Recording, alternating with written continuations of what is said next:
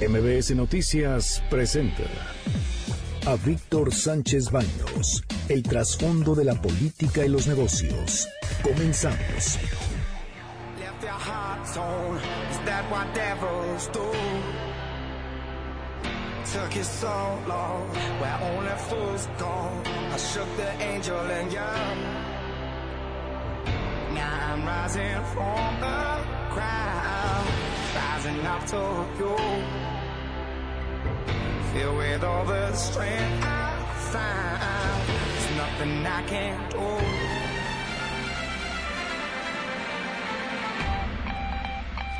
Hola, ¿qué tal? Muy, muy, muy buenas noches. Les saludo con mucho afecto. Soy Víctor Sánchez Baños en MBS Radio a través de la frecuencia 102.5 de FM desde la Ciudad de México.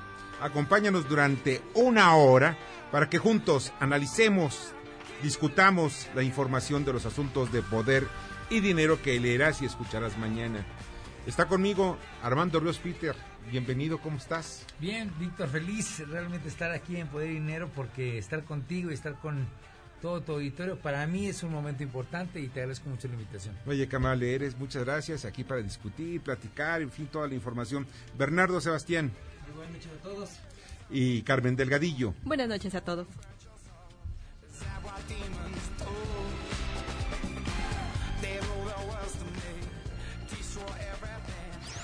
Debate. Comunícate. Comenta a Víctor Sánchez Baños en MBS. Twitter, arroba B. Sánchez Vanos y arroba MBS Noticias. Y estas, estas son las expresiones y las historias de hoy. Estas son las voces de más de 300 presidentes municipales de todo el país y de diferentes partidos políticos, excepto Morena, obviamente, que se plantaron en la Puerta Mariana de Palacio Nacional esta madrugada.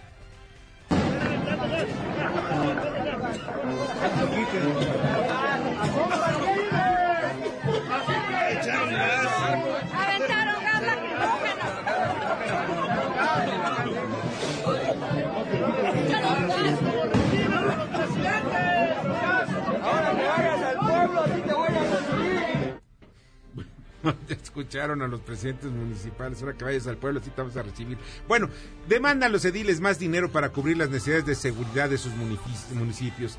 Y Armando, Bernardo, es muy claro lo que estamos viendo en estos momentos de necesidades que no son cumplidas, son necesidades que, que deben cubrirse, sobre todo en materia de seguridad, en materia de pues de alumbrado, todos los servicios municipales. pero también hay que mencionar que principalmente el rubro en el que le redujeron fue en el de, seguridad. Hemos visto que muchos municipios difícilmente pueden, pueden tener una patrulla que funcione correctamente o los mismos oficiales de policía los vemos con o un uniforme muy luido o que simplemente no tiene uniforme. Entonces esto yo creo que sí afecta directamente a lo que es la seguridad de los municipios y lo que es la convivencia social de las personas. Sí, bueno, y, cuando te pones a revisar el presupuesto, Víctor, de egresos de la federación que se va a debatir, pues no hay dinero para las presidencias municipales, no hay dinero para los gobiernos estatales. En realidad el presupuesto de egresos carece de un, de, un monto importante para fortalecer a esas, esos cuerpos policíacos que está claro que se necesita que tengan más capacidad, lo estaba diciendo ahorita Bernardo, que tengan dinero para sus uniformes, pero también para pagarles buenos sueldos, para pagarles buenas estancias. Entonces, yo, yo creo que sí es un mal momento después de lo de Sinaloa. ¿eh? para pagarles balas, o sea, por ejemplo. Bueno, o sea, después de lo de Sinaloa te das cuenta que hacen faltas capacidades que no solamente sean de Guardia Nacional, de, del Ejército, sino de policías municipales que estén bien pagados y que no se la jueguen con los cárteles, sino que se la jueguen con quién, con quien tiene que ser, con el presidente con el gobierno federal. Con el gobierno federal, fundamentalmente. Mira, de, de, cada 100 pesos que recauda la federación, 80 se quedan precisamente en la federación. 16 van a los estados y solo 4 pesos van a los municipios. Y lo que todavía es peor, muchos de ellos, y eso tú lo ves, porque vivimos todos, todos, en, ahora, en estos momentos, en todo el país, todos vivimos en un municipio. Pues sí, porque a final de cuentas las ciudades, la vida cotidiana vive en un municipio, como es la luz, como es la calle, cómo están los baches. Entonces, ¿dónde le estamos mandando dinero a nuestros servicios públicos es importante. Entonces, está gacho que de repente... Oye, te vas a ahorrar municipales... más de mil millones. Estamos hablando de varios miles de millones de pesos en seguridad. La pregunta es, ¿a dónde se va a ir?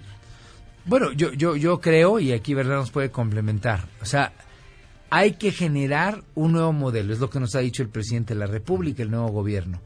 ¿Cómo invertimos en un nuevo modelo? Yo creo que la discusión y que de repente a los presidentes municipales les echen un gas lacrimógeno, o sea, neta sí es una, una, sí, es una una noticia muy, muy peculiar, ¿no? No que no iba a haber represión, y esta es una forma de reprimir también, ¿eh? Pues sí, digo, porque no se lo echaron a los que estaban ahí tomando de una manera diferente, a los anarcos, etcétera, y de repente a los presidentes municipales que estaban ahí, vamos a pensar que estaban tratando de armar una presencia para que los medios descubrieran, bueno, pues cabrón, no les eches un gasto ahí, po- pobre, pobres las presidentes municipales, los ojos está cañijo, ¿no? Y independientemente de cualquier cosa, los presidentes municipales son es la, ese primer contacto que tiene el pueblo con el gobernador, con el con el diputado, con el senador.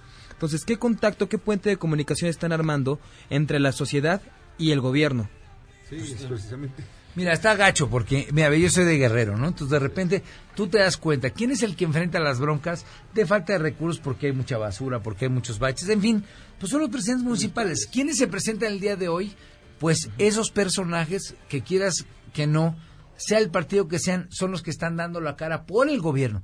La gente no distingue si es el gobierno federal, si es el gobierno Así es. Es y el gobierno. Es correcto. Y tú siempre lo pones en tus columnas. Lo que me parece realmente eh, pues interesante analizar el día de hoy es pues de repente en vez de ser recogidos en Palacio Nacional, una reunión de trabajo, pues nos les dan un sonajazo ahí terrible. Y además, eh, muy feo, ¿no? Es como correrlos.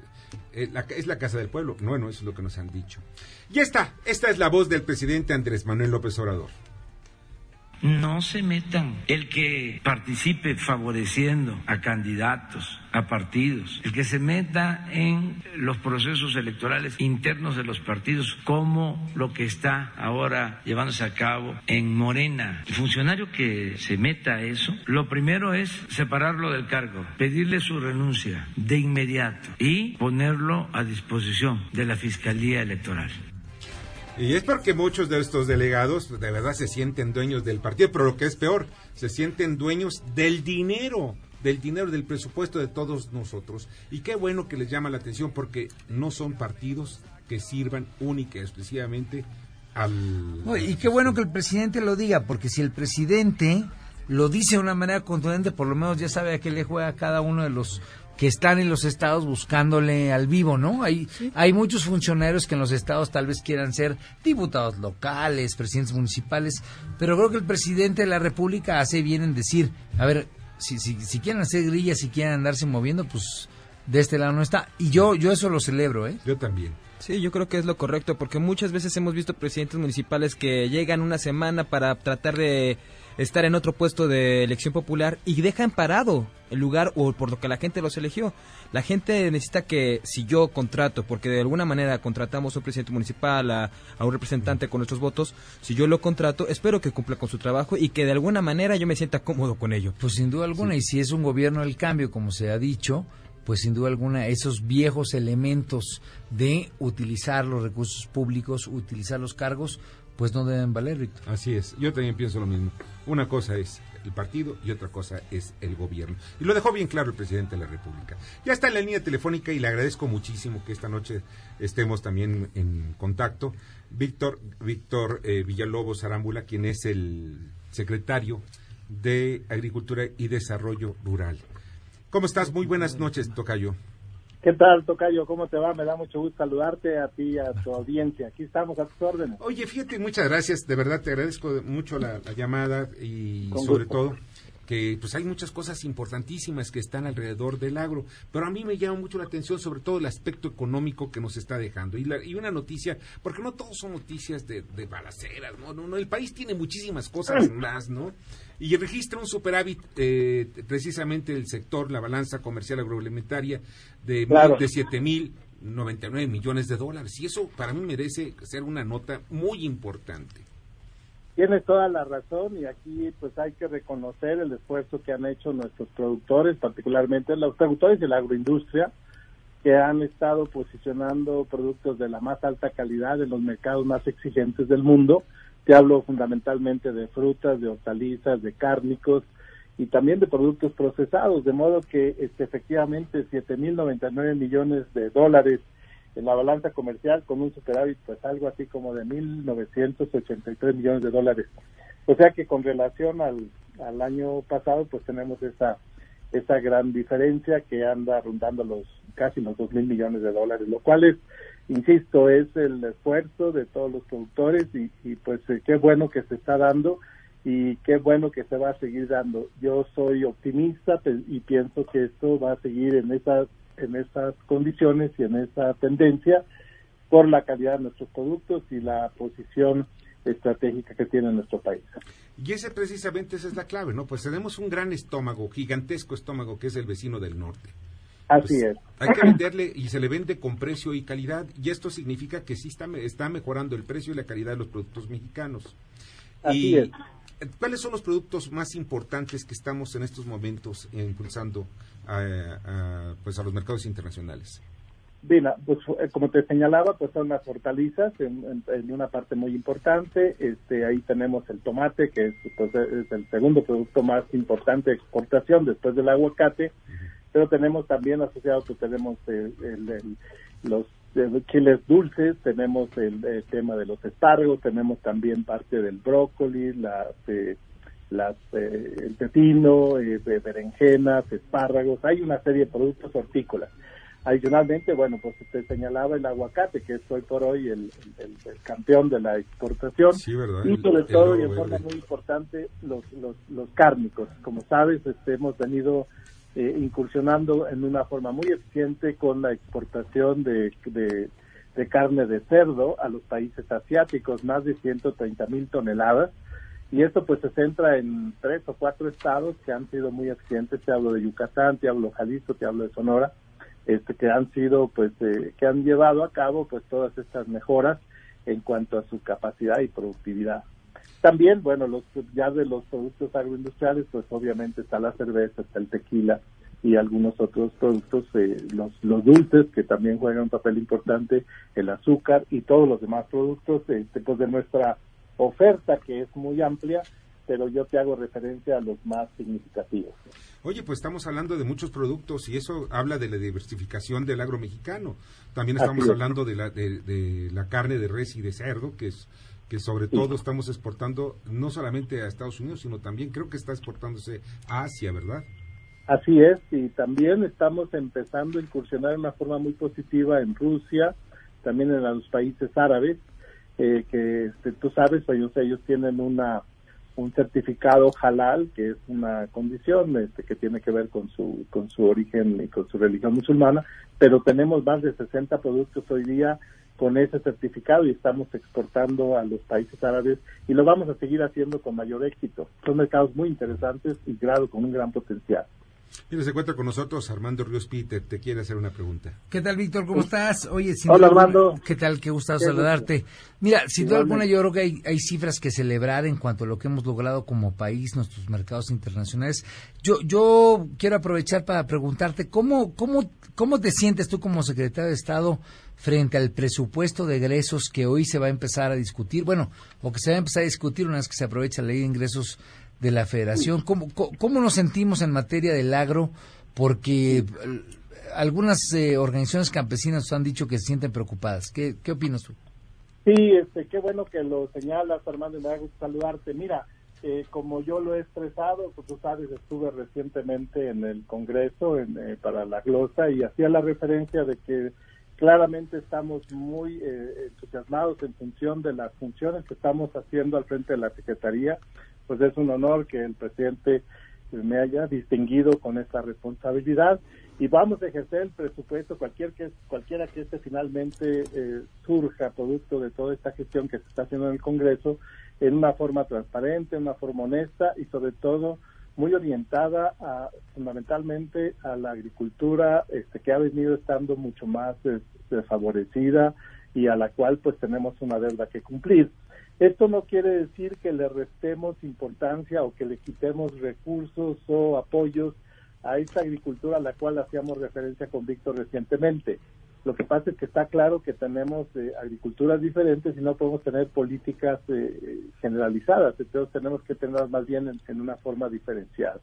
Lo que se requiere para esta agricultura que hoy día está muy posicionada tanto en el mercado nacional como en el exterior es, es lo que requieren son este, eh, bienes públicos y los bienes públicos también este, implican inversiones como son, como tú lo entiendes muy bien, la parte de las sanidades, todo lo que Senacica ha venido haciendo precisamente para lograr que nuestros productos estén en esa reputación mundial, pues se debe mucho a la inocuidad, a la calidad, a la vigilancia. ahí no tenemos recortes, ¿verdad? Espero, cabrón. Senacica hay que meterle fuerte el pie.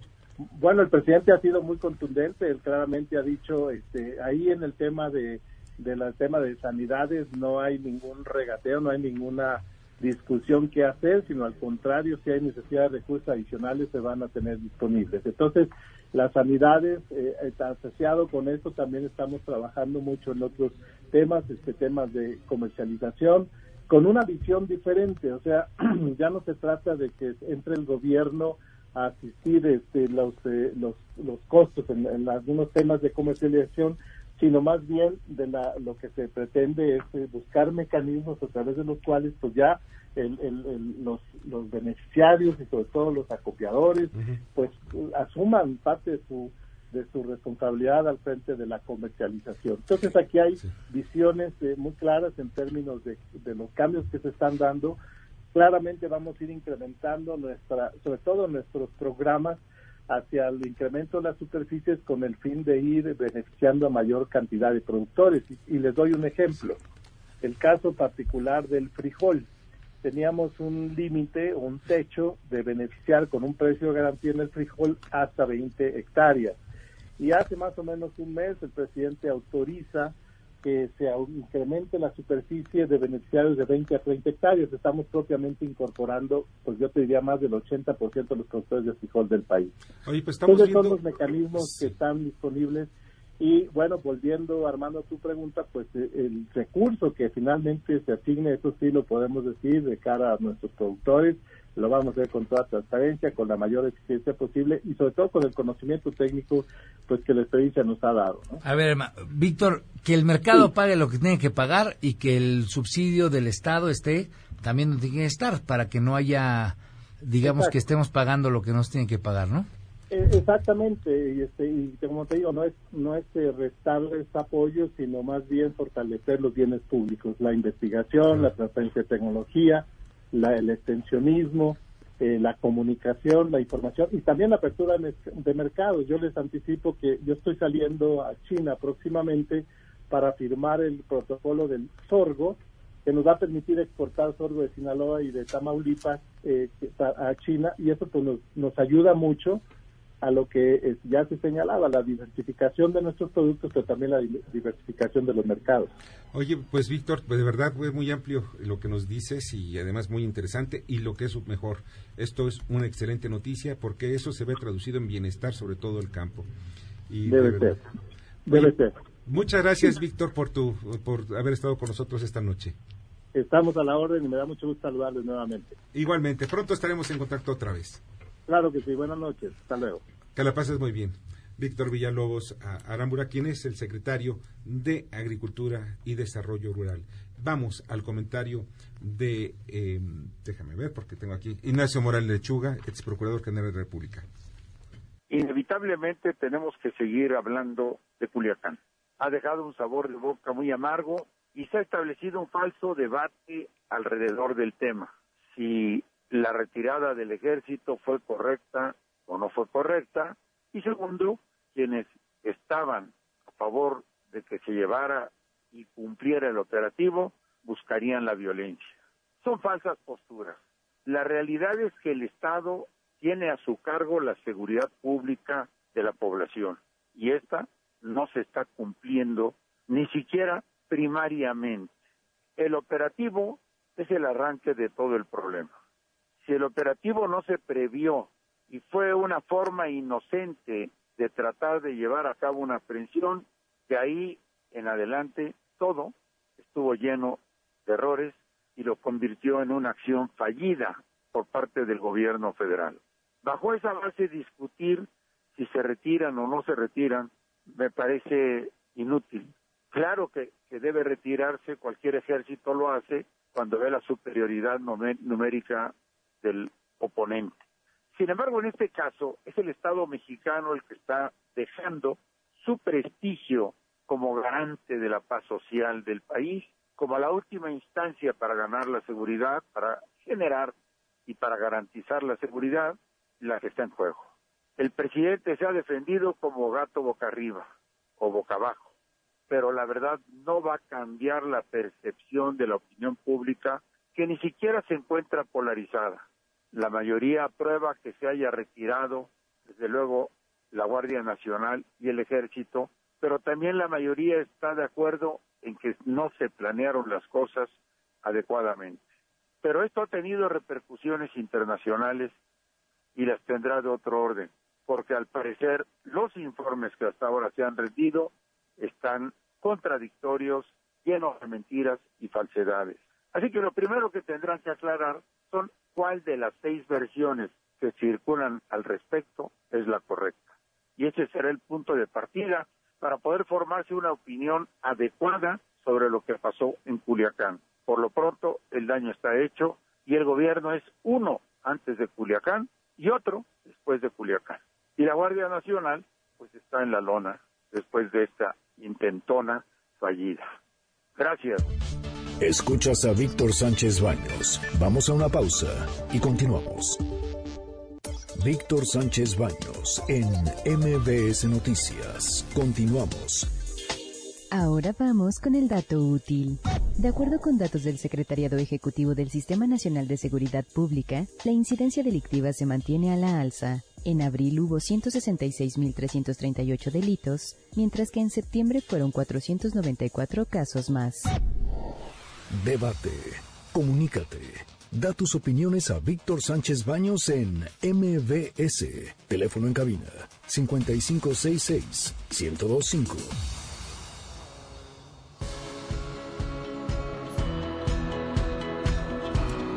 Muchas gracias, muchas, pero muchas gracias que continúen con nosotros. Y precaución, se encuentra inundada la zona sur de la Ciudad de México. Las vialidades más afectadas son Camino a Santa Teresa, Carretera Picacho a Cusco, Avenida de los Insurgentes y todas a la altura del anillo periférico. Tengan, tomen sus precauciones.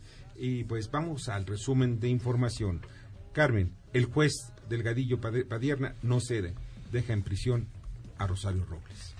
Hubo gritos en la audiencia. El abogado de Robles acusó de mentiroso al juez, quien insiste en que es muy elevado el riesgo de que Robles se sustraiga de la justicia, además de que cuenta con una red de amigos que pueden ayudarla a fugarse.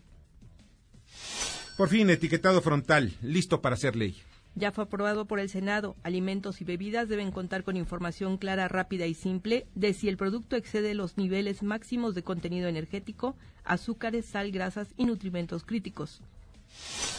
El ministro Fernando Franco resolverá la ley Bonilla. Ya hay tres impugnaciones del gobierno de Baja California, el PAN y Movimiento Ciudadano contra la pretensión de que el mandato de Jaime Bonilla dure cinco años. Y este no fue un operativo fallido, capturan a 31 de la Unión Tepito. En plena colonia Morelos hallaron dos toneladas de droga, armas, 1.5 millones de pesos, un pasadizo y automóviles. El Lunares, líder de la organización, escapó.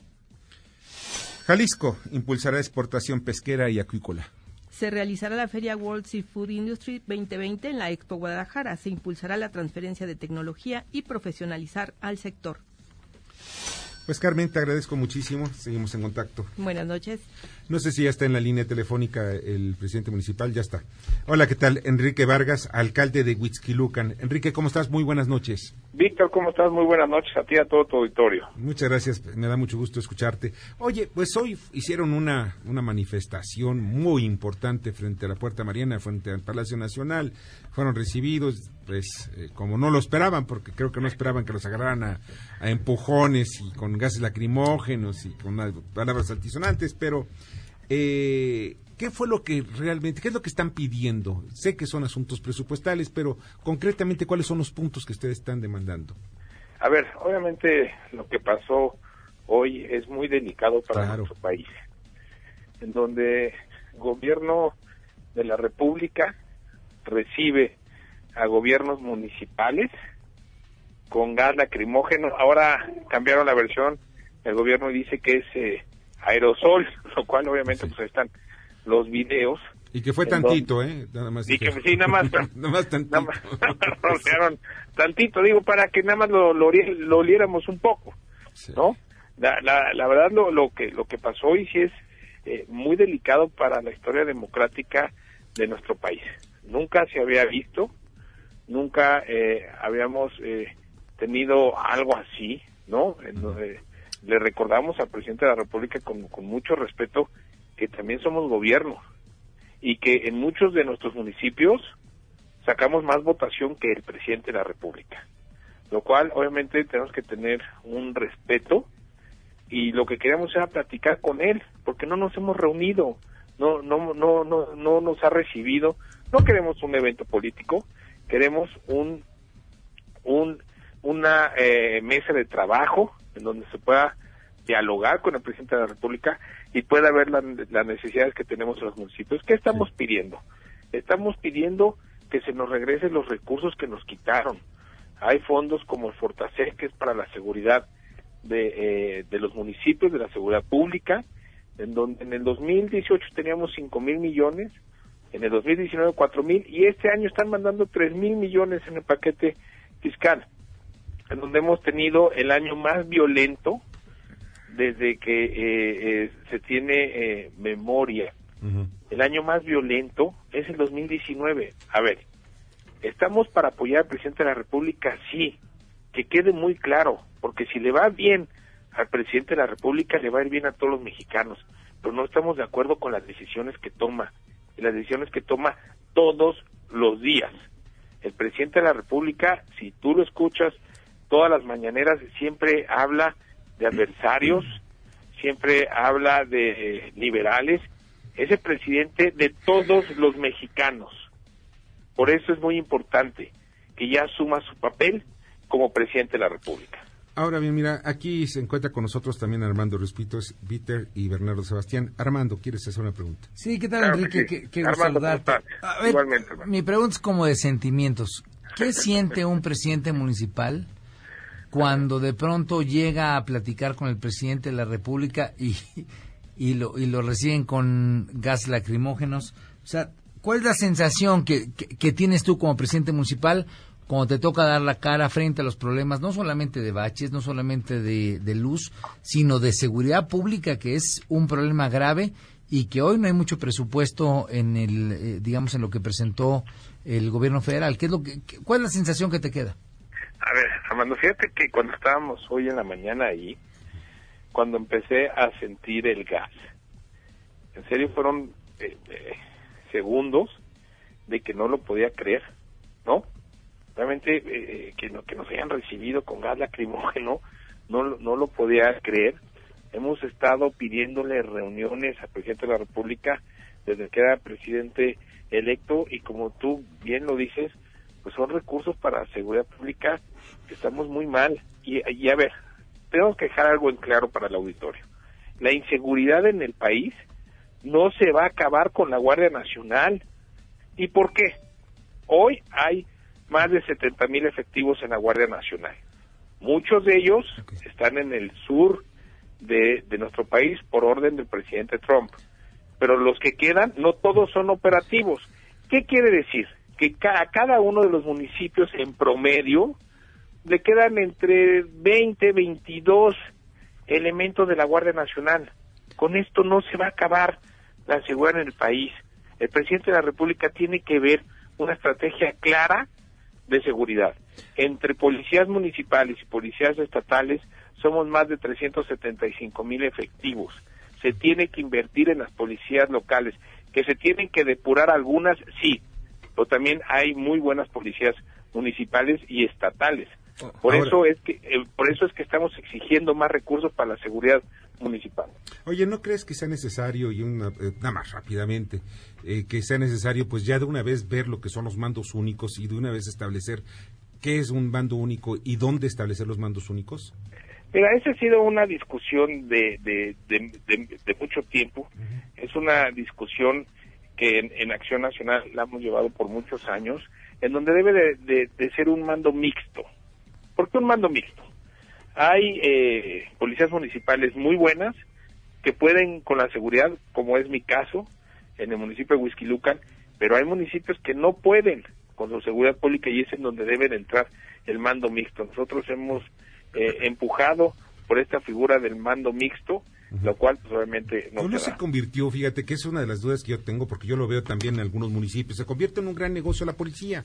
Desde el borrachito que detienen en la esquina hasta pues la cuestión de las de las infracciones, en fin, y como que yo veo que el, nicho no lo quieren soltar algunos alcaldes, ¿por qué? Porque lo ven de esa manera, a pesar de que ellos se ven rebasados por la delincuencia a, nivel eh, en algunos municipios. no estamos hablando de todos. Mira, por ejemplo, en el municipio de Huizquilucan, yo tengo gobernando tres años, diez meses, a los tres meses quité las infracciones. Y quité las infracciones porque era un, eh, tema de corrupción, pero era un tema de corrupción en dos vías. Sí. En la del ciudadano y en la de policía. Y todos esos eh, policías que teníamos de tránsito con infracciones las pasé a seguridad pública. Hoy Huizquilucan es un municipio en paz, es un municipio tranquilo con muy buena seguridad pública. Lo vuelvo a repetir, que se necesiten depurar policías municipales, sí, pero la mayoría son muy buenas policías. Enrique, Bernardo Sebastián. Enrique, también te quería preguntar lo siguiente. Mira, mucha de la percepción pública es que los municipios compran o malgastan los recursos de la policía, compran patrullas a sobreprecio, hacen, incluso dejan muchas veces los gastos o los salarios hasta el final ya cuando llegan las aportaciones, porque supuestamente todo esto tendría que venir de lo que los municipios pudieran recaudar. Mucha gente por eso se siente incómoda y cree o piensa de que esta manifestación que ustedes hicieron la mañana es absurda o es incluso una cuestión partidista porque dicen que no estaban los, de Morena con ustedes, los presidentes municipales de Morena con ustedes. No, a ver, hay que dejar algo en claro.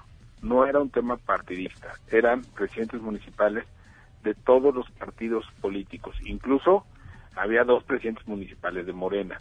Y yo te quiero decir que yo platico con muchos presidentes municipales de Morena que me piden alzar la voz porque ellos no pueden.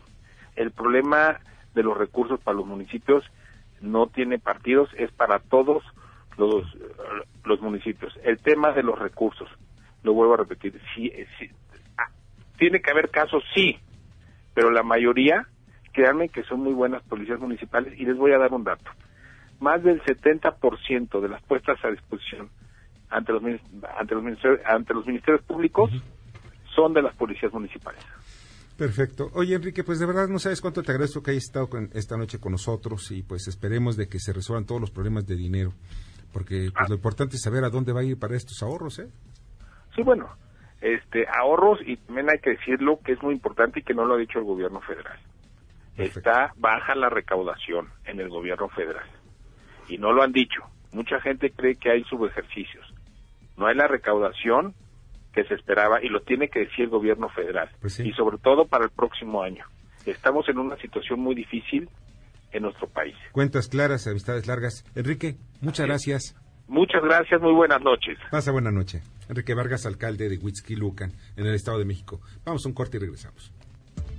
Escuchas a Víctor Sánchez Baños. Vamos a una pausa y continuamos. Víctor Sánchez Baños en MBS Noticias. Continuamos. Ya regresamos con el dato inútil. Hasta ahora se han desplegado 58.600 elementos de la Guardia Nacional en 150 coordinaciones territoriales del país, aunque la meta es llegar a 140.000 elementos en 266 coordinaciones en todas las regiones de México. Debate. Comunícate. Comenta Víctor Sánchez Baños en MBS, Twitter, arroba B. Sánchez Baños y arroba MBS Noticias.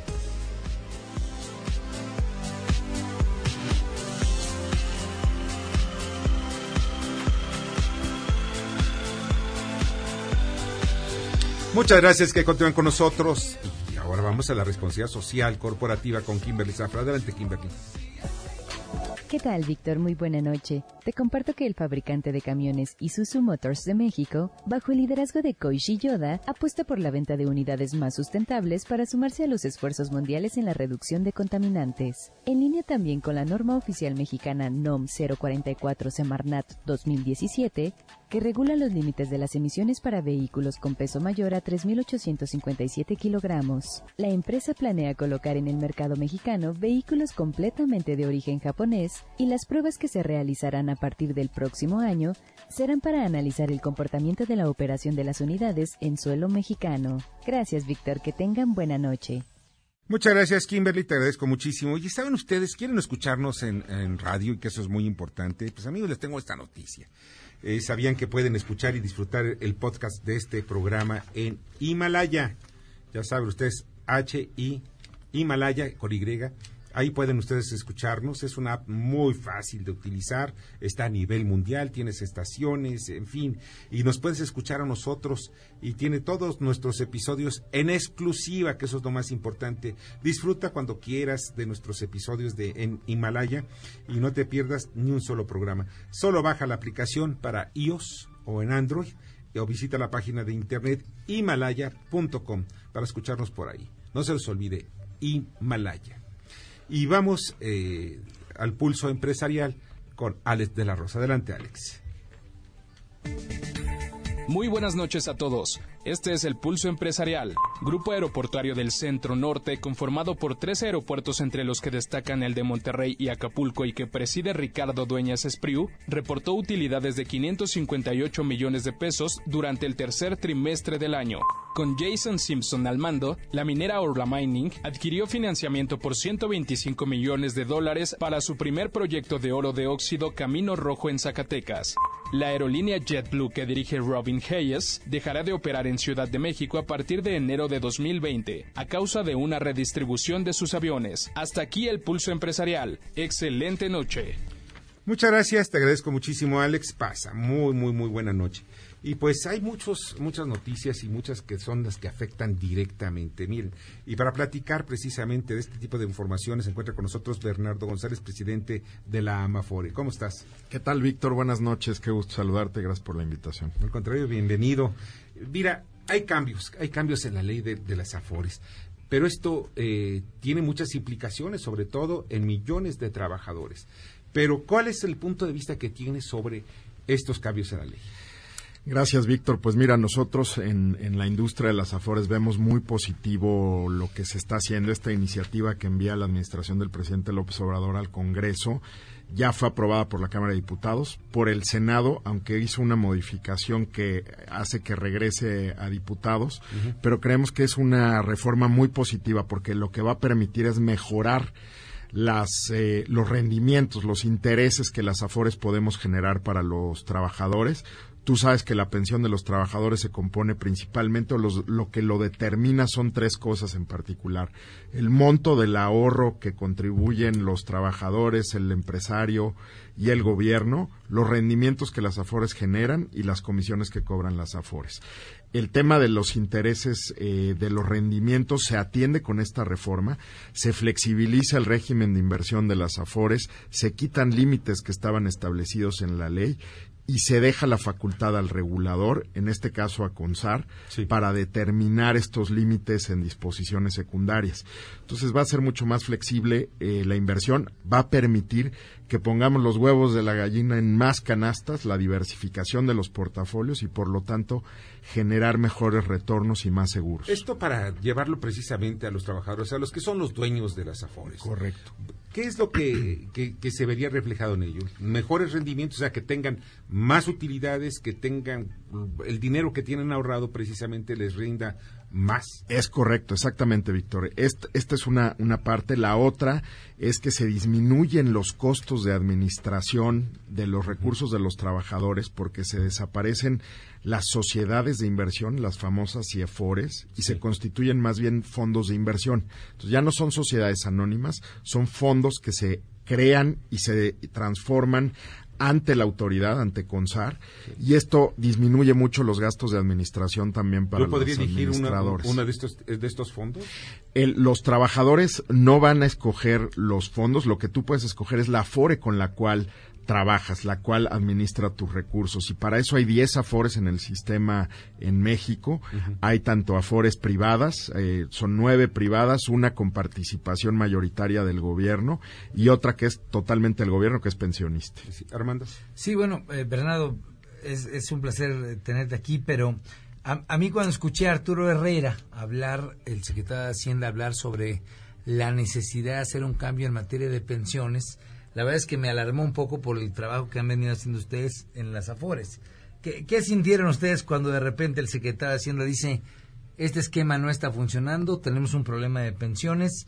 Eh, eso afecta sin duda alguna a las Afores. ¿Qué fue lo que pensó la, la Mafora en ese tema? No, mira, nosotros hemos venido diciendo también que, que gusto saludarte, Armando. Eh, hemos venido diciendo que este sistema el sistema de cuentas individuales es el único que puede realmente garantizarle pensiones a los trabajadores mexicanos. Eh, bueno, ellos piensan que no, es, es mi, mi, duda. El, el, tema es que el régimen que teníamos antes, el de reparto en el que trabajadores en activo mantenían con las contribuciones que hacían a los que ya están retirados, no es sostenible con la pirámide poblacional que tenemos. Cada vez vamos a tener menos eh, trabajadores activos sosteniendo a los jubilados y por lo tanto cada quien busca el retiro a través de las afores. Lo que ha dicho el secretario de Hacienda, al contrario, es que hay que fortalecer este régimen mejorando los parámetros, porque los parámetros son los que están, están mal armados. Oye, Bernardo. Bueno, Tocayo, técnicamente o qué es más eficiente, porque mucha, muchas personas dicen, yo pues estoy dando para mi retiro y con un salario de 30 mil pesos me darían una pensión aproximadamente de 10 mil.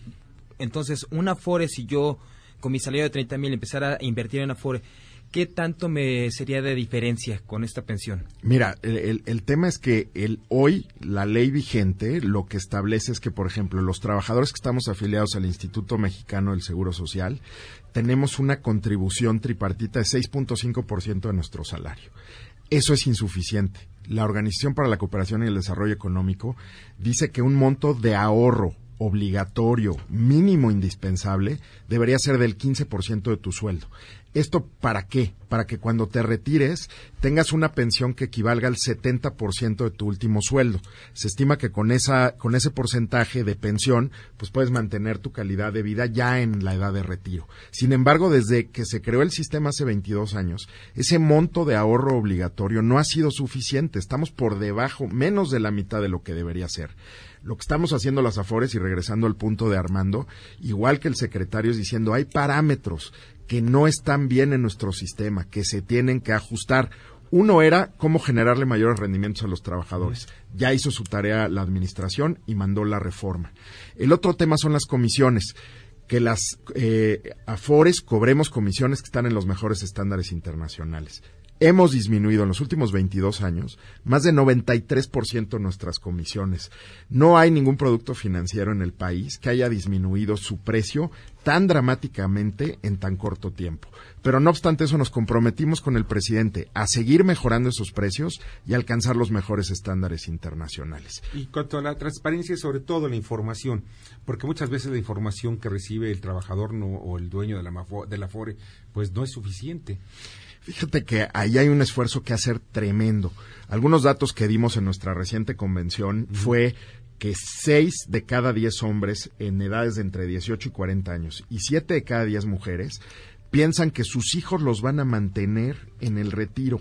Es un dato tremendo, Víctor, porque precisamente tenemos que dar más información a la gente de que cada quien tenemos que hacernos cargo de nuestro retiro, no ser claro. una carga ni para nuestros hijos ni para la familia, y este dato es, es importantísimo. Estamos trabajando precisamente con nuevas herramientas como economía del comportamiento para ayudar a la gente a entender mejor eh, el tema del retiro y por otra parte cómo podemos ayudar a, a, que conozcan mejor el funcionamiento de las AFORES. Hay muchos mitos y, y, hay mucha desinformación al respecto y es nuestra tarea trabajar en ello.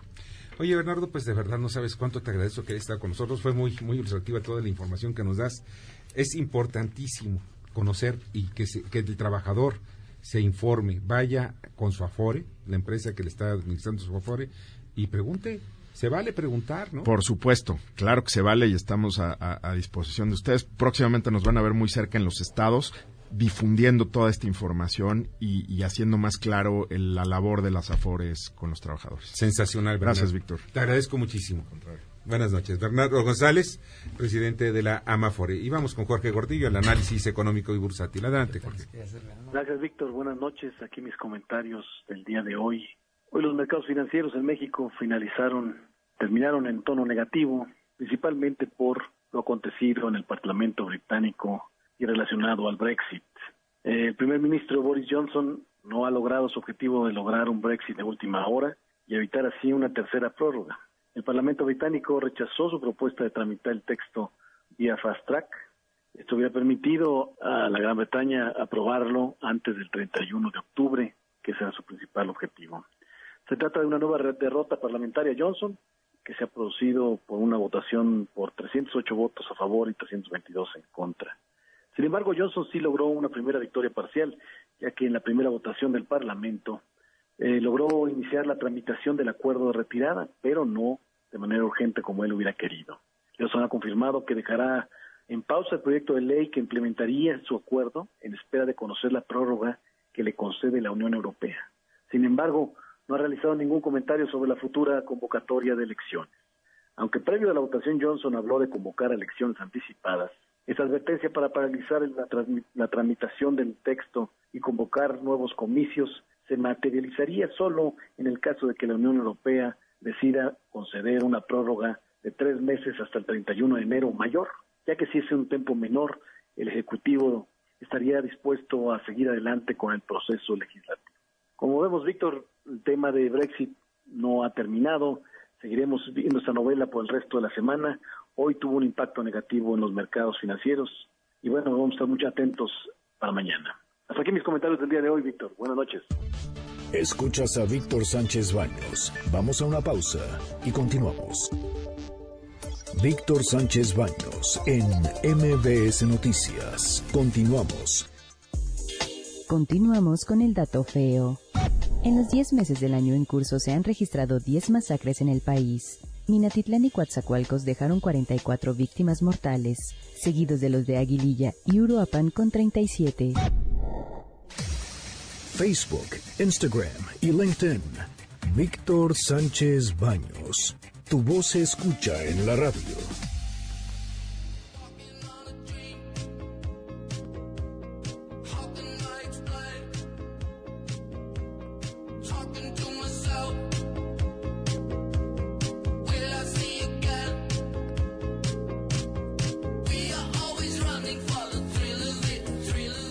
Ya nos pusiste a bailar otra vez, mi querido Jorge. Bueno, bueno, buena música, ¿ves? Perfecto.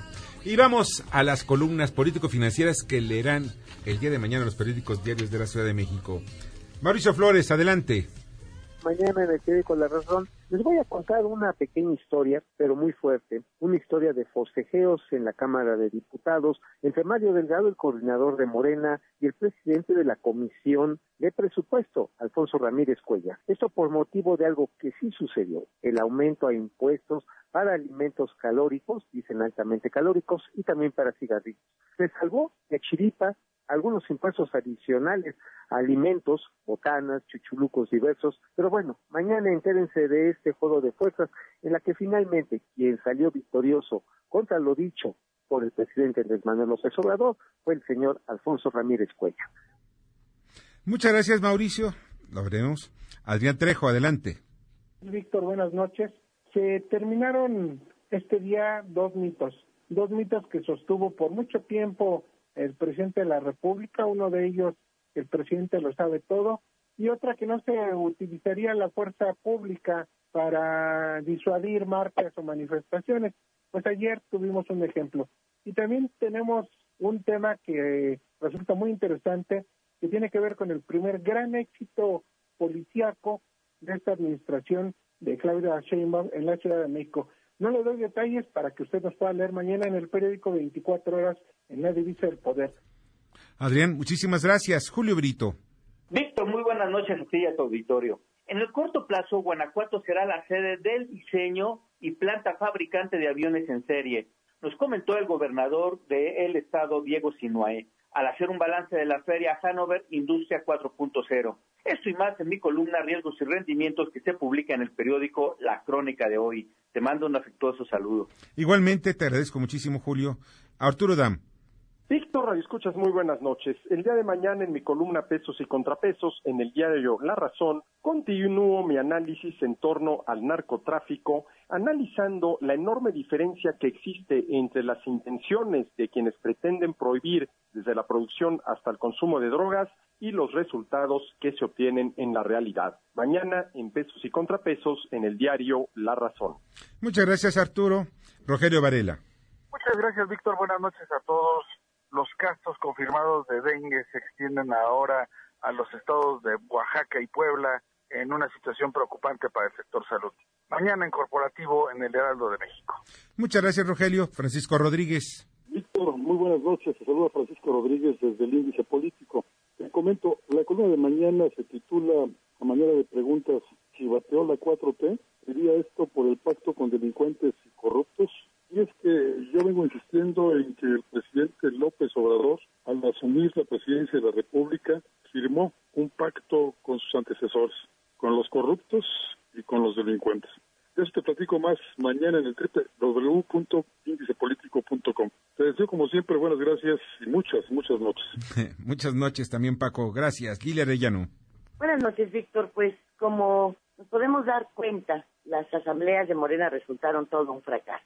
Y bueno, tal parece que nadie ahí estaba preparado realmente para formar un partido político y mucho menos para tener el control presidencial. Vamos a ver qué pasa ahora que viene la renovación de su dirigencia y hasta dónde va a perjudicar las elecciones del 21.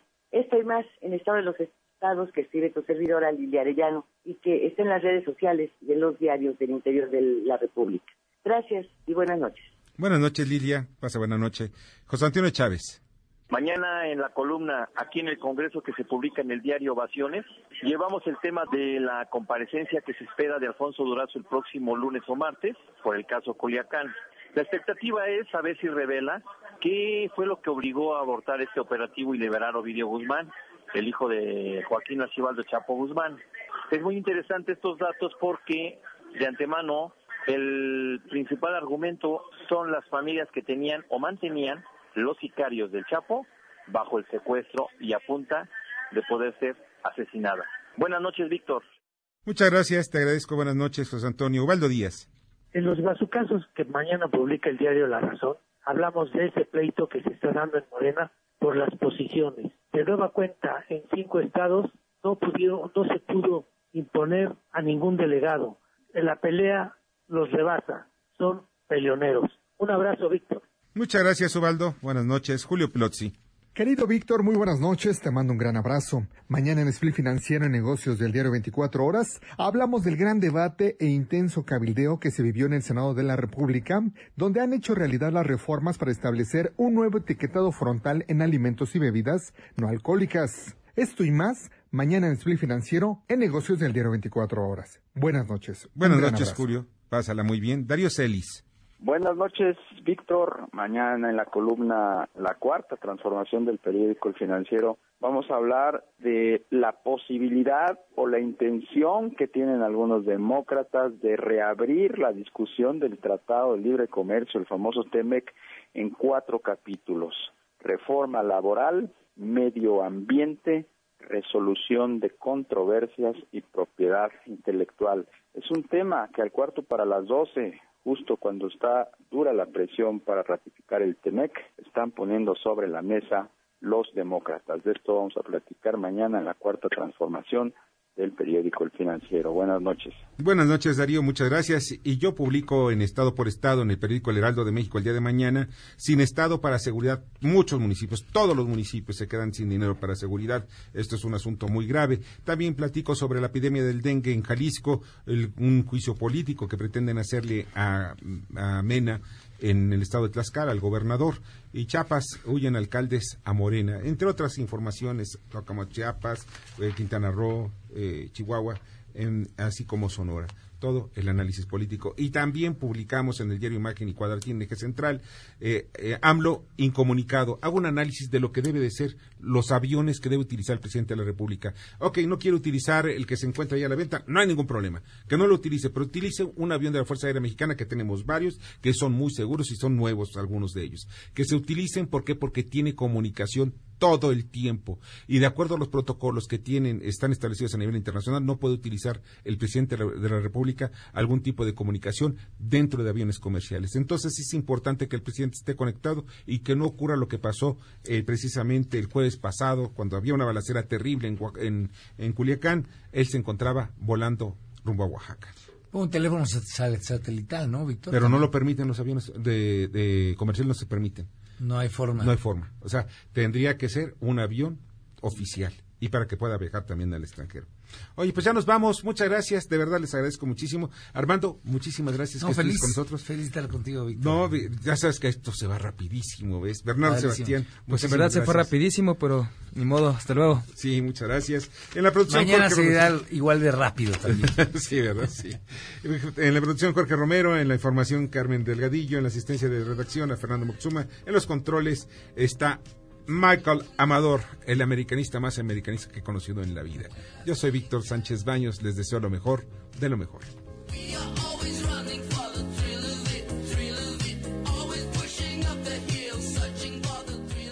Las opiniones vertidas en este programa son única y exclusivamente de estricta responsabilidad de quien las expresa. MBS Noticias presentó a Víctor Sánchez Baños, el trasfondo de la política y los negocios